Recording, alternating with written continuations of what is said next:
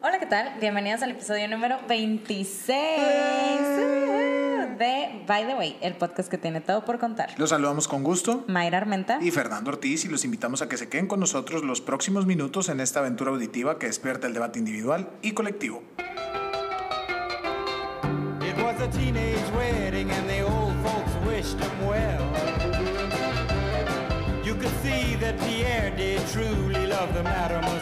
Mis queridos By the Wayers, estamos en un episodio especial porque volvimos a estar juntos, Mike. Después de, después de 14 episodios, Sí. estamos grabando juntos, obviamente respetando todas las medidas De de, Susana. sana distancia, para que no nos cancele el secretario de salud.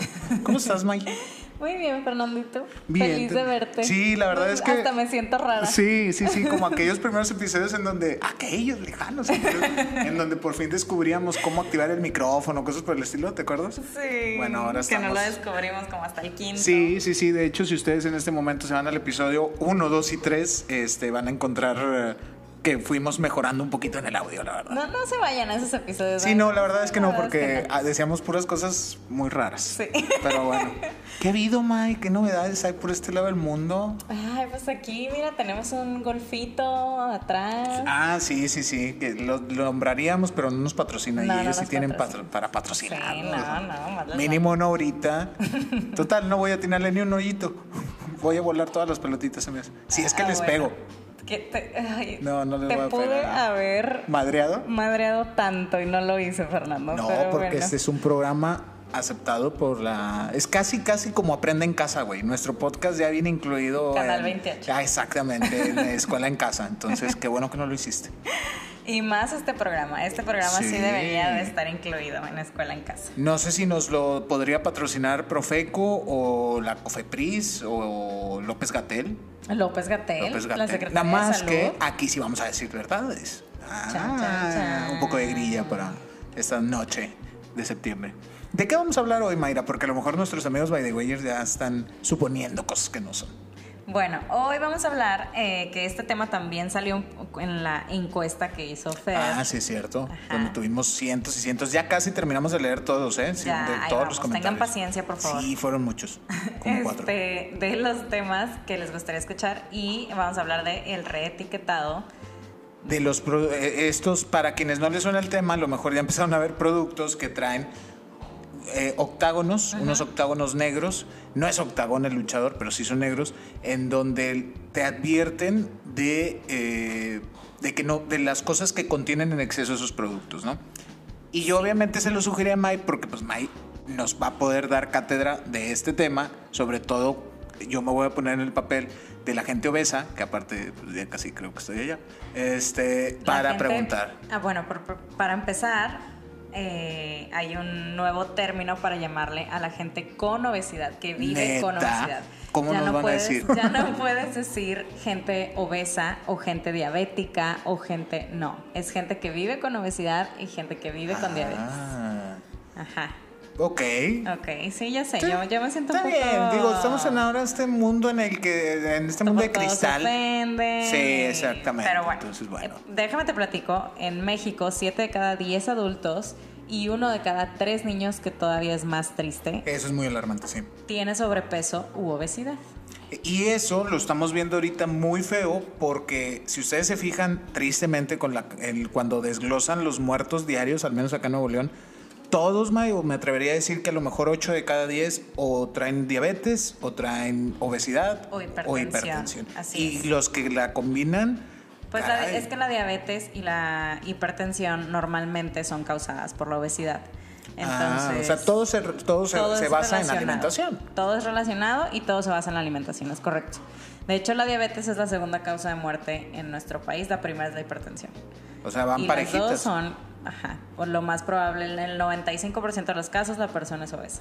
Yo entiendo esta parte del reetiquetado, pero vamos a ponernos un poco más en background. Este, esto parte de una legislación, de una propuesta del gobierno para cambiar una norma oficial mexicana, una La NOM, norma de etiquetado en productos. que es la norm, la NOM, 80 y- 051. la NOM 051. Eh, Antes, esta, bueno, el, el esfuerzo previo eran estas, este etiquetado que venía abajo, ¿te acuerdas, Mike? Sí, Donde venían los de- porcentajes de, de- de consumo diario Ajá. por porción, que tú nos lo platicaste en algún episodio. creo que en el episodio, en el último de la primera temporada, en el La 11. verdad, sí, la verdad es que este, este etiquetado era súper pobre. O sea, tenías que, para entenderlo, tenías que tener algún conocimiento de nutrición. Sí. Además de que no, o sea, no venía como en un porcentaje real, digamos. O sea, el 35, eh, perdón, en mujeres y hombres adultos, eh, la cantidad de azúcar diaria recomendada son 35 gramos aproximadamente y un paquete de Skittles te decía... que Ah, en aquel entonces que te aporta la mitad, ¿no? Ajá, exacto. Y cuando realmente tiene 40 gramos de azúcar. Entonces, realmente era un etiquetado bastante malo. Pero bueno, déjenme les platico que este etiquetado, eh, eh, vámonos primero por pasos. Bueno, les ¿Cuáles decía, son? Ajá, que el, pri- el primero no es, bueno, si recuerdan ustedes ese etiquetado, este es el nuevo, Exacto. que va a ser mucho más visible de lo que nos vamos a platicar, ¿no? Primero es mucho más visible y consta de cuatro octágonos. El primero es exceso de calorías, Ajá, exceso de azúcares, check. exceso de grasas saturadas, exceso de grasas trans y exceso de sodio. Es decir, los elementos perfectos para que sea antojable la madre esa. La verdad, digo, si tú ves este. Sí, sí, la verdad sí. Y eh, va a constar también de dos rectángulos. eh, uno que va a decir contiene cafeína, evitar en niños, y otro contiene edulcorantes, no recomendable en niños, o sea, todos los dulces. Y, por ejemplo, ya no se van a poder usar los, los monitos eh, tipo el tigre toño, tipo... Ah, claro, estas figuras ilustrativas que podrían llamar la atención de los niños. Exacto. Siempre y cuando el producto con- eh, exceda estos, estos. Con uno, con un sello u octágono que tenga, ya no se, ya no puedes usar eh, ninguna Las de- figura eh, ajá, decorativas. Ninguna. Es decir, las azucaritas van a, van a desaparecer el tigre toño de la portada de, las, de la Sí, caja de y en la publicidad tampoco lo pueden usar. Este, otra cosa que no pueden usar, por ejemplo, usaban mucho los cereales con leyendas de con vitaminas y Sí, minerales. arriba amarillas de que ajá. todos los eh, vitamina A, B, C, D y F. ajá, fortalecido con vitamina C y Sí. bueno, con un octágono que tengan también ya no pueden usar ninguna de estas leyendas de declaración nutricionales. O sea, queda prohibido ni tampoco poder decir que están avalados por la ah, asociación de Ah, claro, porque muchos lo bla, que bla, bla. decían era, ok, engordamos, pero nos avala la Asociación de Xochimilco de Médicos Ajá, y Nutriólogos. sí. Eso No. también ya no se va a poder No, hacer. no se puede, aunque tengan una leyenda. Y otra cosa, por ejemplo, bien padre, es que la tabla nutrimental, que en algún momento en el episodio 11 lo mencionabas, les, les hablaba de esta y cómo poder leerla. Ajá, que es este recuadro blanco que viene generalmente en el reverso. Ajá, en el reverso o en los laterales. Bueno, esta tabla era bien difícil, lo que les decía, ver las porciones. Sí. De que, ah, no, pero es que te, te estás diciendo que tiene 120 calorías, ah, pero son 5 porciones por empaque. Entonces, Son de que, ah, pues 500 son 500, calorías. ajá. Entonces ahora van a venir las porciones por totales y por cada 100 gramos o mililitros. Esto es algo muy O padre. sea, las dos columnas. Las dos columnas Ok. porque ya no va a venir por porción, porque cada quien hacía Sí, su porción las porciones a como, como quería. Sí, sí, claro. Entonces, eh, aparte, nos, la gente, por ejemplo, que, que buscamos productos con mejor calidad o con menos calorías, con menos azúcar, grasa, lo que sea, tendemos a leer mucho las etiquetas. etiquetas. Entonces, para comparar una etiqueta con otra, de repente... No va a ser por tamaños, sino por mil, por los cada por 100. los 100, ajá. Ah, Entonces pues ya va a ser mucho más fácil comparar una etiqueta con otra, porque antes era de que, ay, pues, ¿cuántos gramos es tu porción? No, pues 45, no, pues este 30, y ahí más o menos hacías las cuentas. claro. Ajá. Ahora todas van a ser por cada 100 y por el contenido total. Ahora, estas ventajas buscan, y aquí es donde entra un poco el debate, que era lo que yo pensaba en la mañana mientras me salía a caminar o a correr, dependiendo en qué momento del parque me lo, lo pensé. Es neta, no te rías, sí estoy saliendo. Sí estoy saliendo. Ok, Eh, ahorita te voy a mostrar mis pasos. Pero bueno, a lo que pensaba es, y me entra el debate, cuando esto se aplicó en los cigarros, ya seguramente saben hacia dónde voy, pues sabemos quiénes seguimos fumando con todo y el niño muerto en la, en la etiqueta, ¿no? En la parte de arriba. ¿Qué tanto? Y aquí es donde entra mucho. Digo, qué chingón, porque tú me lo decías en la tarde, este, que, que le mandé una foto a Mayra de una Coca-Cola, una lata de Coca-Cola con los dos octágonos. Pero pues se sigue antojando. O sea, yo todavía me tomé la Coca-Cola esa, que a lo mejor es la última. A lo mejor. Pero ¿qué Les tanto va recuerdo a que en este programa Fer dejó de tomar Coca-Cola y ¿Qué tanto no llevamos que ya diciendo- regresé? Qué mal, qué mal. No, no, no, pues es para que mantengan la, la atención del público. Yo lo hago por ustedes, by the. Este, ¿qué tanto irá a funcionar realmente eso? O sea, ¿cómo ayudarle a, a ese etiquetado? El etiquetado por sí solo no va a cambiar nada, ¿estás de acuerdo? Estoy de acuerdo. ¿Cómo ayudar a que realmente sirva de algo el etiquetado? Bueno, ahí te va. Este etiquetado tiene tres fases. Sí, Ok, estamos en la fase 1. La fase 1 dura tres años. Sí. Que es a partir de, es del octubre de este año, por eso ustedes pueden ver que algunos eh, todavía no tienen. Ajá. 1 de octubre, si mal no recuerdo. Sí. O estamos un mes. Sí. A septiembre eh, del 2023. Sí. Aquí vamos a empezar con los sellos y eh, no aplican, por ejemplo, en productos que tengan un ingrediente. Eso es algo importante. Por ejemplo, la sal, pues no va a decir exceso de sodio. Pues es Ni sal. el azúcar, ni el kilo de azúcar te va a decir Ni nada de eso. Es correcto. Para que, que para mí sí debiera de decir. Neta, pero Sí. bueno, lo que alegaban, por lo que yo estuve leyendo, era que justamente pues, son productos naturales. Mm, Pues no, porque las, la, El azúcar se azúcar refina. refinada, ajá, o sea, el azúcar procesa. glass, por ejemplo, está procesada. Entonces, o sea, quieras o no, tiene exceso, pues obviamente ya sé que tiene exceso de azúcar, pero tiene exceso de calorías. A mi parecer, sí debiera de tener igual el aceite. O sea, hay mucha Ah, gente sí, que sí, el aceite de oliva lo agarra como si fuera aderezo y pues no, o sea, una cucharadita de aceite de oliva son 100 calorías, una cucharadita. ¿Qué ¿Cuánto tardas en quemar 100 calorías, dijimos? Caminando, Sí, caminando. como media hora. Para que se den cuenta, ¿eh? Por eso no coman ensaladas. Mejor, pues, ¿Y desquítalo con, bien. qué, ¿Y con qué crees que cocinan tu hamburguesa? Pues des- mejor desquítalo bien, güey, pues, total. Bueno, pero estamos hablando de la primera etapa. Esa es la primera etapa, Sí. que además es que a partir de abril, cualquier producto que tenga al menos un octágono, lo que decíamos, no podrá usar eh, ningún tipo de mascotas, ni caricatura, ni nada en los anuncios. ¿Y en el empaque? En el empaque es hasta octubre. De este año. Sí. Es que esto está pensado mucho, tal vez nosotros como adultos pues ya nos echamos a perder, ni modo. Pero los niños, ¿no? O sea, es principalmente en quien se está pensando Porque esto. somos el país número uno en obesidad obesidad infantil. infantil. Es que es, es- está cañón. Y aparte los, los gastos que le representa el gobierno, mantener con insulina, mantenerte con insulina el resto, ¿qué? 30 años, 40 años por persona, ¿no? Ahorita que, que mencionas lo del costo, al país en el 2017 la obesidad le costó 240 mil millones de pesos. Que ¿cuánto esto puede llegar a ser 272 mil millones de pesos para el 2023. O sea, 13% en seis años. O sea, ¿no sabes cuánto sea del Producto Interno Bruto? Cada año, o sea, se pierde 2.2 puntos porcentuales del Producto Interno Bruto eso solo equivale. por costo de asistencia médica de obesidad. 2.2, o sea, con una economía que decrece al co- 5%, sí, sí está, ya valió queso. Porque, digo, y más allá de, de lo que te cueste o no le cueste, pues por, por mera calidad de vida. Porque al final de Exacto. cuentas, la obesidad, y ya hablando súper en serio, eh, la obesidad te genera muchas comorbilidades. este, Comorbilidades. Comorbilidades, perdón. O luego te llega un nuevo virus como este que tenemos ahorita y empieza a agravar la situación. A mí me choca, me choca cuando la gente de que, ay, pues de algo nos teníamos que morir. Pues el problema no es que te mueras. No, el problema el es- problema es que te quedes vivo y le cuestes a tu familia, al gobierno, a la sociedad y tengas una calidad de vida horrible. Y que te prives, exacto, que te prives de tantas cosas, porque desde el poder convivir con tus hijos, ¿cuándo le vas a seguir el paso a un niño que corre por todas las salas y tú estás Claro. muy gordito? No, pues el problema es que engorda al niño también porque tú no Por haces los nada. malos hábitos. Y él no hace nada. Sí. Y come de lo que tú comes y tú comes Sí. horrible y pues nos aquí con... Y aparte, este dicho que seguramente te ha tocado escuchar de que, ay, tu niño está bien gordito, que sanote. Ajá, no, señora, no, no, no, no está sanote, está gordito.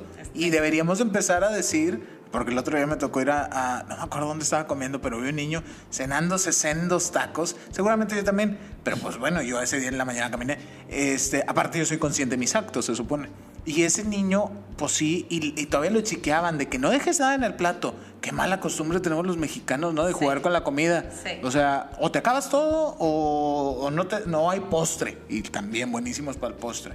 Y ay, el niño está bien gordito, está muy sano. O castigarte con no cenar. Pues es que el problema es que en nuestra cultura, ah, metiendo un poco el ejercicio también, el ejercicio lo vemos como un castigo Sí. y, y la comida lo vemos como un premio. Un premio. Y Sí, no sí. debiera de ser así. El ejercicio es algo que, que, o sea, le da vida a tu cuerpo y la comida es simplemente gasolina, punto. Aparte que la- creo que tiene mucho que ver la idiosincrasia mexicana. Las cenas en México, bueno, yo no sé en otras partes del mundo, pero aquí en México las cenas son platos súper vastos, súper grasosos, de tortilla. O sea, la, yo creo que el, el plato tradicional, o bueno, el común en México para cenar es huevo eh, revuelto con aceite, obviamente, Para frijoles. cenar. Sí, bueno, donde yo vivía, sí. No sé qué cenan ustedes, amigos By the Wayers? ¿O tú qué tenías en mente? Por ejemplo, pues tacos. Ah, bueno, Hot eh, yo te estoy hablando de un lunes, martes, miércoles, sí, de que lo normal, eh, lo más casero, que también creo que está pesado, De que miguitas, huevos, ándale, sí. miguitas, Ajá. huevo, frijoles, refritos, tortillas de harina, cuando mi abuelita hacía tortillas de harina, qué delicia, o tortillas de maíz, Molletes. molletes, pues todo lo que vende el Vips, ¿haz de cuenta? Saludos a los del Vips. Este, todo lo que ponen a 59 pesos para cena es malo. Entonces, pues, Pues y, no y yo el otro día... malo, no es que sea malo, simplemente es saber moderarlo. Sí. Aparte que aquí no sabemos comer, y eso me lo dijo una vez una nutrióloga, no sabemos comer con tenedor, güey. Aquí le quieres meter sí. tortilla o pan o algo como que necesita un totopo, bueno, pues deja de ser tortilla, como para acompañarlo. Sí, es verdad. Y eso, y esa es mi duda también, esos productos no van a traer los sellos. Pues es, a eso voy con que a mí no me parece Ah, que los ok. productos de un solo ingrediente no tengan sellos. O sea, el huevo hasta el día de hoy, si tú vas y compras una caja de huevos, de huevos, huevotes, de huevos el talibán, esos no traerían sellos, No. Pero deberían traerlo. Pues, o sea, los huevos en sí no. El- Ah. O sea, siento que el, el- debate en si deberían o no está más, por ejemplo, en cuánta cantidad vas a consumir, ¿no? O sea, como que alguien podría decir, ay, bueno, una cucharada de azúcar o dos huevos, pues no van a tener un exceso de calorías. Pero pues la bolsa gigante o, o sea, la gente que se le echa tres cucharadas de azúcar al café, pues sí es un exceso de calorías sí creo que todos los de un ingrediente se van a amparar con eso, de que pues ya cada quien sabrá. Por eso se vuelve todavía más importante educar a la gente en cuanto a nutrición. O sea, y retomo el comentario que tú hacías al inicio de la, del podcast, del episodio. Pues esto debería estarse viendo en la escuela. Y hasta donde yo sé, bueno, yo soy de escuela numerito, ya lo vimos eh, el, episodio pasado. Pues no, no, no, yo no me acuerdo que nos enseñaran esto. Sí te enseñan el plato del buen comer y si en algún momento te dicen legumbres y azúcares y la pirámide nutricional, pero pues de ahí a que me Que por acuerde. cierto la pirámide nutricional está muy, así, Mm, horrible, no. horrible. Tipo, no le hagan caso. Porque ahí te permitían tu chupito y tu- tus, ¿cómo se llaman? Tus panecitos en la pirámide. Bueno, la pirámide. ¿La cúspide? la- no la cúspide, la. ¿La base? La base de Legumbres. la pirámide, no, carbohidratos.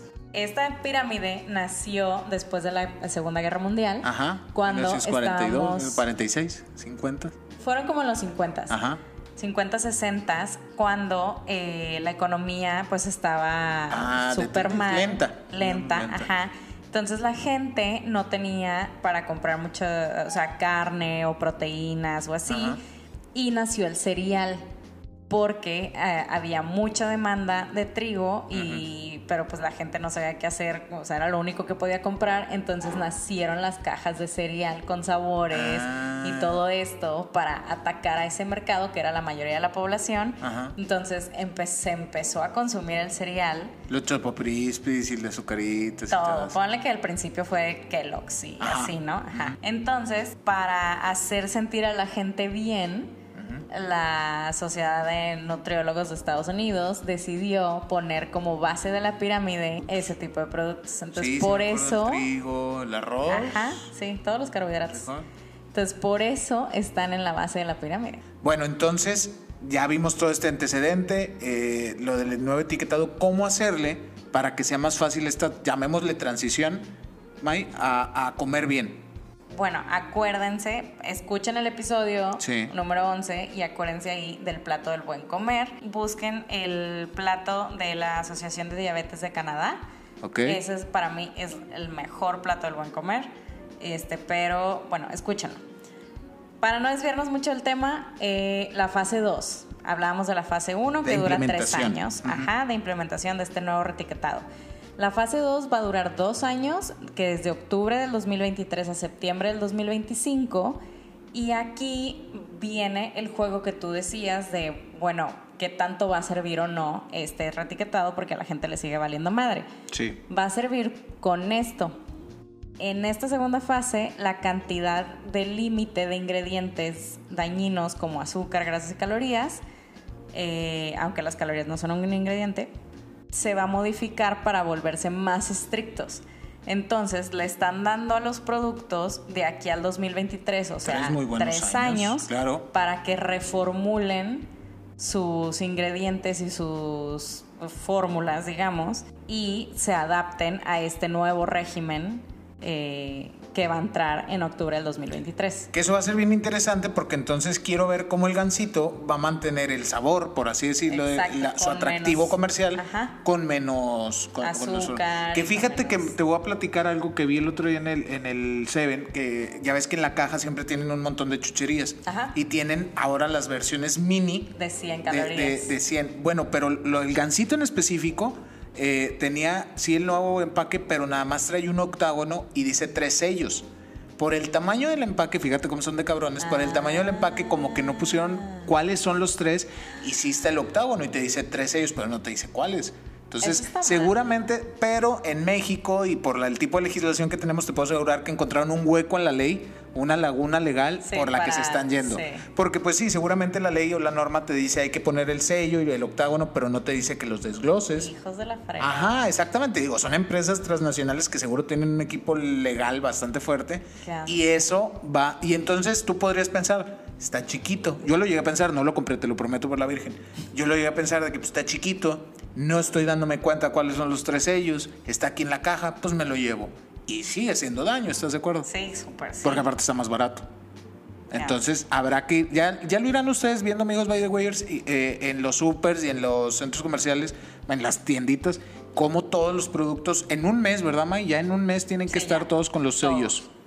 Imagínate donde te topes uno con cuatro sellos, güey. ¿Qué te estás llevando? Creo que los taquis tienen cuatro sellos. Muchas cosas tienen sea, cuatro no sellos. manches. Y cosas que tú creías que eran saludables, que los que sabemos de nutrición sabemos que no son, pero que mucha gente Las que son barritas saludables. de Nutribrain y esas madres. Uta, las. Nature's Valley y eso. Uf, esa cosa está llena, llena de azúcar. ¿Qué o mentada sea, de madre va a hacer que tú vayas bien contento porque según tú estás desayunando chido y pum? Pero, es- pero eso está padre. Bueno, de eso se que- trata, eso claro. Se trata, exacto. Oye, una duda que me viene ahorita a la mente. ¿Las cervezas, qué pasa con las cervezas? ¿Esas también tienen, podrían tener sellos o esas no? Digo, porque la Coca-Cola tiene. No sé, lo voy a averiguar. No sé incluso si tengan un exceso de azúcares o de Debieran de. lípidos. No, no todas las cervezas, pero hay algunas que sí. Pero bueno, la fase 3, que es la última, eh, va a comenzar en octubre del 2025. Y, Ay, Dios quiere y lleguemos. Sí, ya sé.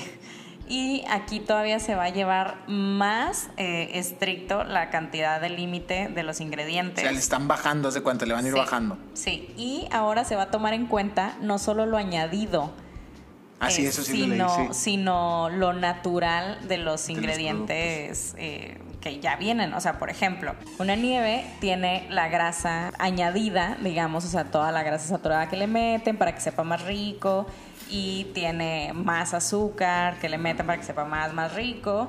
Bueno, ahora Se va a sumar todos se esos, va ¿va? a sumar, no, pues esos son los que se suman ahorita. Pero ahora, en bueno, en octubre del 2025 se va a sumar el azúcar de la fruta natural que hicieron. O sea, si la nieve es de fresa, Ajá, se también suma la el- fresa. El, azúcar de la fresa, la fructosa. Y también se, se suma el azúcar de la lactosa, de la leche normal que Ajá. usaron, porque la leche tiene mucho azúcar, para los que no sabían, y la grasa natural de la lactosa, que también es, o sea, todos los lácteos son pura grasa. No quiero ser pesimista, pero quiero ver qué tanto, qué tan efectiva se vuelve. Porque México, con el- la ley de amparo que tenemos, Sí, no sé. falta ahí que Santa Ya sé. Clara meta un pinche amparo que, se, que a lo mejor nunca procede, pero te, te- Te da ¿cómo se llama? Te, estanca el proceso cinco años, ¿no? Y entonces, que ojalá que no pase realmente, pero para que estos cambios no se vean en 2031, sino Sí. que se empiecen a ver que como quiera les estás dando cinco años para reformular productos. Pero ¿qué pasa? O sea, va a ser un- un- una bronca enorme para la leche. Digo, para la nieve. Para la nieve y para todos los productos. Sí, o no, sea, no, siguiendo nada más el puro ejemplo, sí. o sea, ¿por qué? Por todos estos, todas estas sumatorias que, que tiene, de, de- que yo nunca me había puesto a pensar, por ejemplo, pues sí, que cada uno de los insumos tiene su propia, su propia composición. Es correcto. Pero fíjate, no somos el primer país latinoamericano con este etiquetado, por si pensaban que éramos muy fragones. Pues no. A ver, ¿cuál crees que el primero? ¿Quién fue el pionero? Chile. Chile. Sí, a les Sí. encanta, sí. Chile en el 2016, Perú en el 2019. Perú. Sí, fíjate Mira. ahí donde lo ves. Y Uruguay en febrero. Ah, de bueno, este Uruguay año. sí son muy que se creen europeos. Sí, sí, es cierto. Sí, sí, sí. Pues sí, Uruguay en febrero de este año. y, y bueno, no sabes si, si haya si haya avanzado correctamente. Eh, sí, en Chile, de hecho, en Chile y en Perú también, si tienes un octágono, no lo puedes vender en las tiendas de las escuelas. Es que ese era lo, era mi punto también ahorita. ¿Qué va a pasar cuando ahorita pues no hay no hay ni escuelas, pero cuando regresemos estaría chido que, que no que yo pensando en el estanquillo de mi primaria, si, si prohibieran No, el vender el etiquetado, nada. no vendería nada. No, pues, eh, pues ahora Se trata venderían fruta. Ay, qué y aburrido. venderían cosas padres. Pero un sándwich, por ejemplo, un sándwich, Ah, un sándwich es hecho Sí, ¿no? ahí, pues no hay ningún problema. eso eso va a estar interesante. No, va a estar bien. O sea, ahora vamos a regresar a la comida natural que yo siempre les digo, compren comida, no compren empaque. Bueno, el my tip de, eh, de este día pues está bastante como básico y acorde al tema. Los invito a que cuenten cuántos octágonos Ah, ahora, que en sí, un sí. mes, que, sí. que ahora sí todos los productos tengan este etiquetado, cuenten cuántos octágonos y cuántas eh, rectángulos están consumiendo en su súper y en su Ivita Loxo y en todo esto en una semana. ¿Cuántos deberían de ser? ¿Bajarlo a cero? Bajarlo a cero. Ok, eso está chido. Realmente, o sea, pues sí, no tienes por qué consumir nada de eso. Si tú cocinas, si tú haces tus alimentos, si comes frutas y verduras, no tienes por qué consumir empaques. Y menos empaques que tengan El sello el maldito. sello. Y bueno, Fernando, a ver, cuéntanos ahora tú, ilústranos, por favor. ¿Qué ta- quiero hacer una aclaración. ¿Qué tan metida no está Mayra en el tema de que comamos bien que ni siquiera peló el que no lo hubiera presentado en su My Tip? A lo mejor ustedes no lo notaron, pero yo sí. Se siguió de largo, fíjense. Es que yo ahorita, si no, si no es que si no he venido cenado, también me hace hasta vomitar, yo creo. Este, mira, mi May, amigos de By the Wayers, el día que grabamos este eh, episodio, pues acaba de pasar el informe de gobierno de Andrés Manuel, del cual no voy a decir nada, porque pues ni él dijo nada. Pero bueno, ese, ese es tema de otro episodio. Sí. Pero me surgió la. Me acordé de una información que seguido me preguntan, que viene muy bien ejemplificada en uno de mis libros favoritos, que es La inoportuna muerte del presidente, de Alfredo Acle Tomasini, que me sigue en Twitter, por cierto, el, el autor. Sí, no, no, no. Pero bueno, volviendo al punto, ¿qué pasaría? Sí, no, pues mejor el de él. Este, ¿qué pasaría si muriera el presidente de México? La Constitución tiene muy bien contemplado qué pasaría si, pa- si falta el presidente, aun y cuando desde que se hizo la Constitución no se ha muerto ningún presidente. Pues la Constitución tiene 103 años, desde el Oh, no. 17. No, Eh, a partir de este, de este tema surgen dos variantes. La primera y la fecha decisiva, May, es el primero de diciembre de este 2020. ¿Por qué? Porque la Constitución en el artículo 84 habla de dos supuestos cuando se muere el presidente. Si el presidente se muere antes de los primeros dos años de gobierno, es decir, antes, en este caso el presidente, antes del 30 de noviembre del 2020, Ajá. el Congreso se constituye, elige un presidente interino y ese presidente interino convoca elecciones para generar un presidente sustituto. Ok. ¿Ok? Entonces ahí tenemos, tenemos dos tipos de presidentes. ¿sí? Este interino es decir, y exactamente. ¿Y si no hubiera elecciones generales? Tienen, o sea, si se hubiera muerto al mes de haber tomado protesta, el Congreso tiene siete meses para convocar elecciones Ok, ok. nuevamente. Ok, ok. Siempre y cuando pase en los primeros dos años. Ajá. Si el presidente muriera después del cumplido de los dos años, es decir, del, ter- del primer día del tercer año hasta el último, O sea, el a partir del de primero de diciembre diciembre. del 2020, Ajá. El Congreso entonces se nombra un presidente interino, presidente provisional, perdón, que convoca al Congreso y el Congreso actual decide el siguiente presidente. Ya no hay. O sea, nos fregamos. Exactamente, o sea, si se mueren los primeros dos años, el pueblo vuelve a votar. Ojo, nada más para que termine el periodo. No son otros seis Sí, años, es nomás ok. para que lo termine. Ajá. Y si se mueren los siguientes después del segundo año, es el Congreso el que lo elige. Entonces, Ah. este libro, que se los recomiendo ampliamente, plantea la hipótesis de que el presidente se muere en la madrugada del 30 de noviembre al 1 de diciembre. Ah. Y todo lo que sucede alrededor. Entonces, el Fairfax de hoy, para cuando les pregunten, es cómo, qué pasaría si muere el presidente y es dependiendo la fecha en la que muera. Y bien, es así como terminamos con un episodio más. Eh, los invito a que sigan, eh, si quieren saber más sobre este tema, a arroba prevenir nutriendo, que es mi pequeño proyecto. Muy recomendado, la neta, porque eh, Mayra se chivea al decirlo, pero Mayra en ese proyecto da tips muy útiles y a través de redes sociales de cómo cuidar tu alimentación. Y como su nombre lo indica, es prevenir eh, problemas a futuro nutriendo mejor tu alimentación. Y esperemos en enero poder dar consultas de nutrición para todos los que quieran, ya saben, aquí, este... Pero bueno. Yo voy a ser, yo voy a ser su representante, entonces vayan agendando conmigo. Pero bueno, compártanos también sus opiniones de este tema, qué tanto sabían realmente sobre el nuevo etiquetado lo aman, lo odian o las dos cosas, que también se vale. y si ha causado algún cambio en los productos que consumen o qué tanto cambio creen que causa. creo que genere. Que yo hice una encuesta, se me olvidó comentártela, May, en mi Twitter, que participaron como 100 personas, es así, es en serio, este, y la mayoría de la gente dijo que no iba a cambiar sus hábitos. Entonces Pues vamos a ver qué nos dice sí. sus, qué, qué nos dice nuestro by the way. Esperemos que sí. Pero bueno, déjenos sus comentarios en nuestras redes sociales, arroba btw.podcast y en nuestras redes personales, arroba prevenir nutriendo, arroba mayarmenta y Arroba Fernando Ortiz G. Y sobre todo, ya saben, mándenle este episodio al gordito, a su gordito amigo, al que no come bien o al que no sabe de plano nada sobre el etiquetado. Fulanito, Menganito y Perenganito el gordito deben escucharnos. Y transmitiendo, ahora sí, Mayra, por fin nuestra salida estelar. Para que se emocionen nuestros by the wayers. A mí se me hace que se les va a poner la piel. Pues, transmitiendo desde el piso 21 de la Torre IN en Monterrey, Nuevo León. Le ponemos pausa a esta conversación y los invitamos a que nos escuchen la próxima semana en otro episodio de by the way. el podcast que tiene todo por contar. Gracias. Gracias, Mayra. Bye. Adiós. And now the young monsieur and madame have rung the chapel bell.